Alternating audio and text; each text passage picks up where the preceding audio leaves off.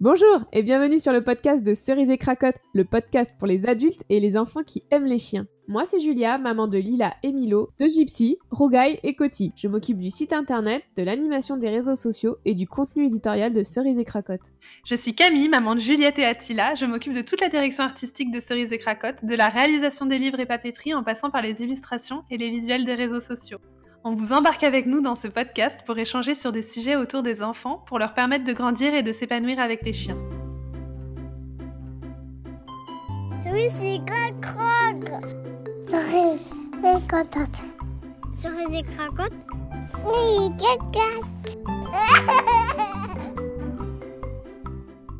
Bonjour Camille, tu vas Hello bien? Julia, ouais, ça va et toi? Ça va très très bien. Donc aujourd'hui, nous allons parler. Camille, est-ce que tu peux nous dire de quoi nous allons parler? Non.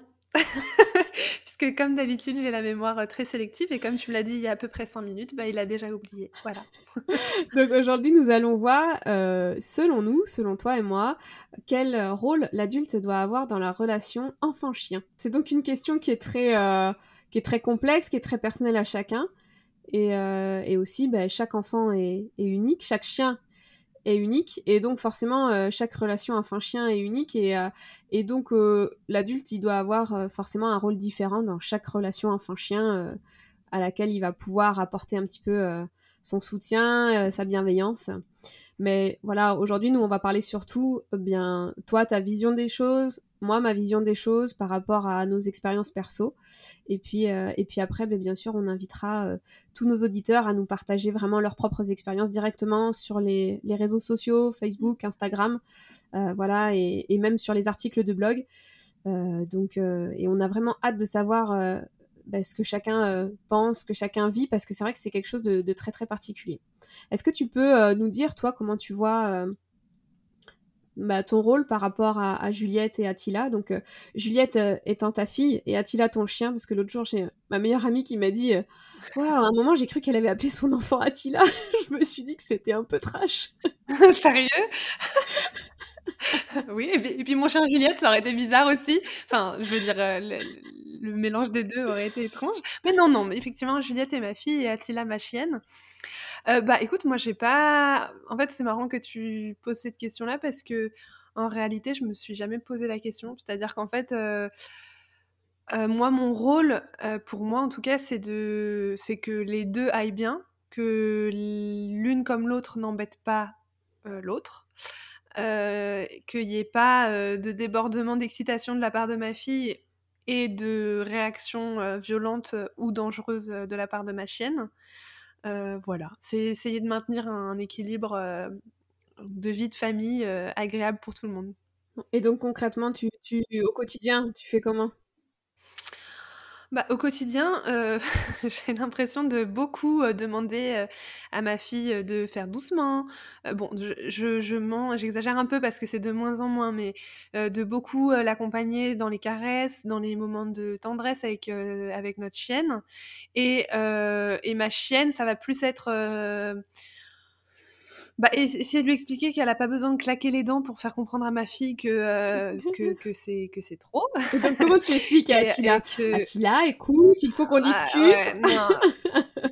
Non, je, je vais plutôt lui dire euh, stop, euh, stop là. Et puis je vais surtout les, en fait, je vais surtout les, les, les écarter l'une de l'autre. Et en fait, c'est drôle parce que du coup, elles s'écartent euh, pendant un moment de tension. Elles elles s'écartent, pardon.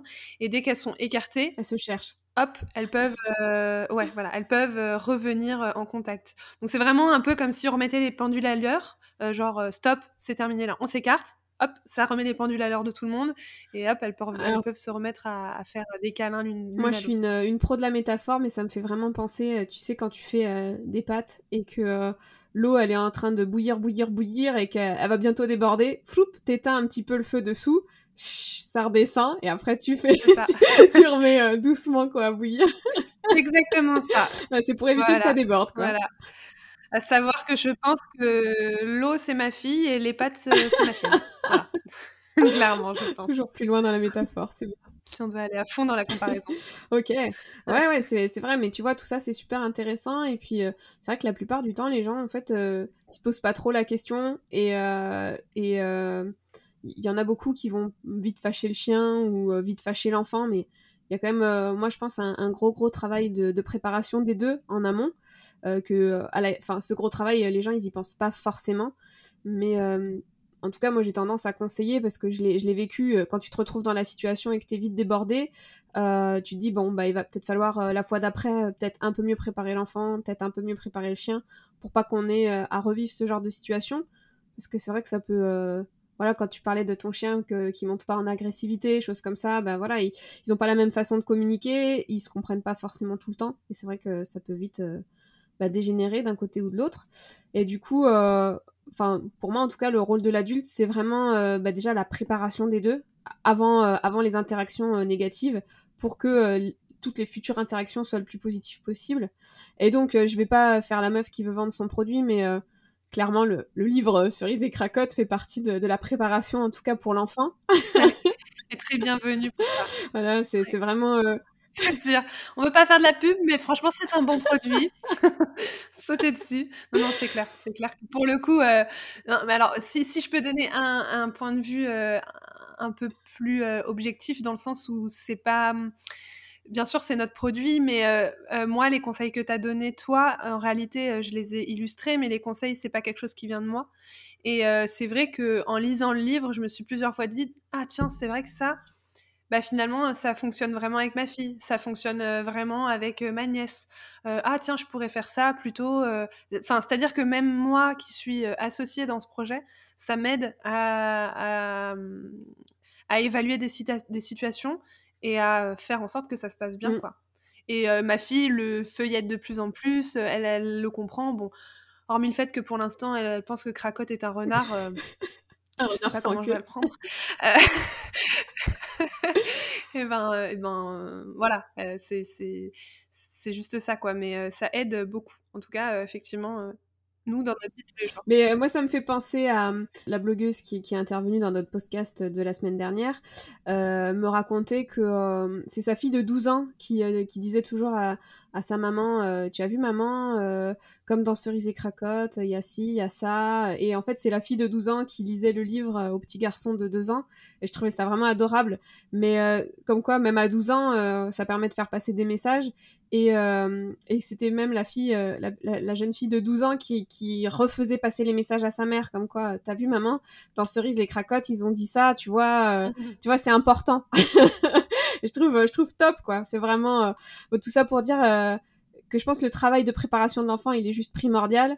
bon, avant 3 ans, c'est un peu plus complexe, mais euh, c'est déjà super intéressant de, commencer à expliquer. Douceur, bienveillance. Bah, c'est complexe, oui et non, parce qu'ils ils comprennent. Hein. Franchement, moi, ma fille, elle comprend. Quand je lui dis stop, elle comprend. Elle, elle, sait même, en fait, à l'avance que je vais lui dire stop. Donc, en fait, elle sait très bien. Elle comprend. Je pense que c'est différent dans un accompagnement avec un enfant qui a un chien et qui vit euh, sans cesse avec, d'un enfant qui euh, je sais pas, débarque dans une famille où il y a un chien ou qui euh, va avoir des amis, bien sûr, des parents, où il y a un chien. Du coup, là, effectivement, peut-être qu'avant trois ans, faut vraiment préparer.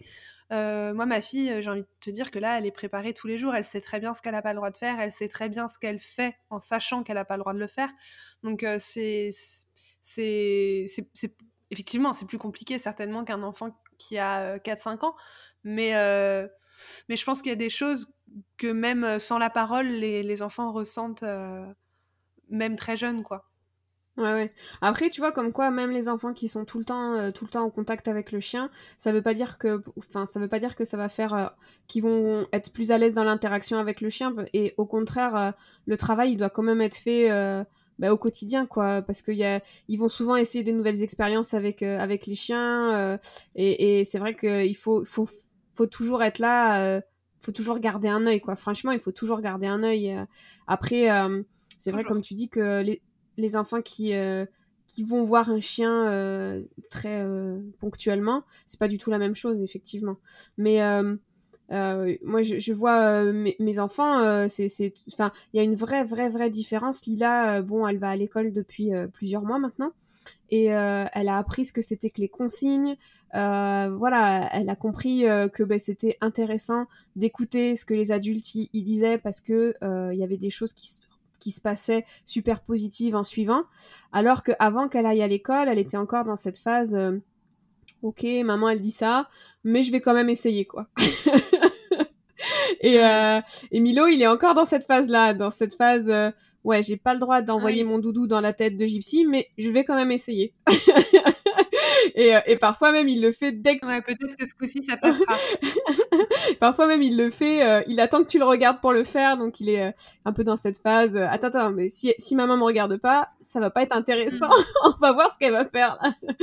et, et du coup, c'est vrai que mm. Lila, maintenant, elle est... Va... Ah ouais, non, c'est tout à fait ça, ça sert à rien. Lila, elle est vachement dans la demande de me dire, tu as vu maman, est-ce que c'est comme ça qu'il faut faire Dis-moi comment il faut faire, est-ce que tu peux le faire avec moi? Et c'est vrai que ces derniers temps, je m'amuse beaucoup à faire soit des petites vidéos pour illustrer les ateliers qu'on propose sur le site, euh, soit des petits réels qu'on met sur Instagram, euh, voilà.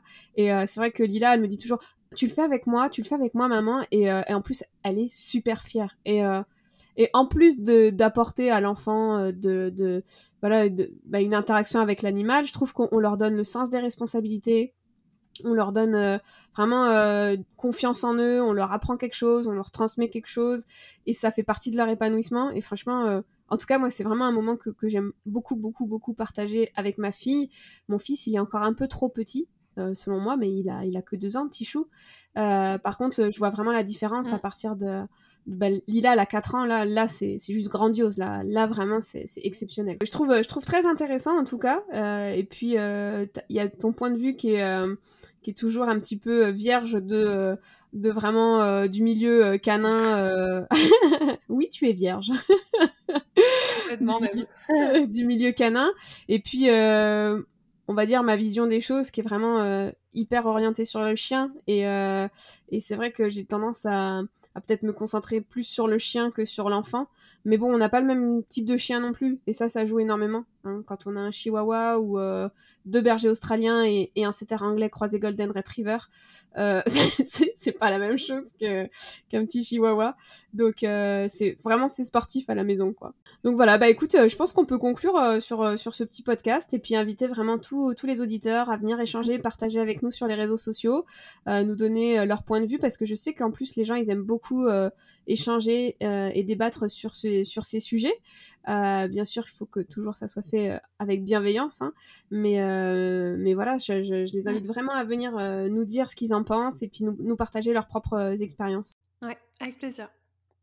On a hâte, on a hâte d'avoir vos retours et vos, vos, avis à vous. Voilà, il nous, il nous reste plus qu'à vous dire à la semaine prochaine pour un petit atelier en podcast. Et puis, prenez soin de vous.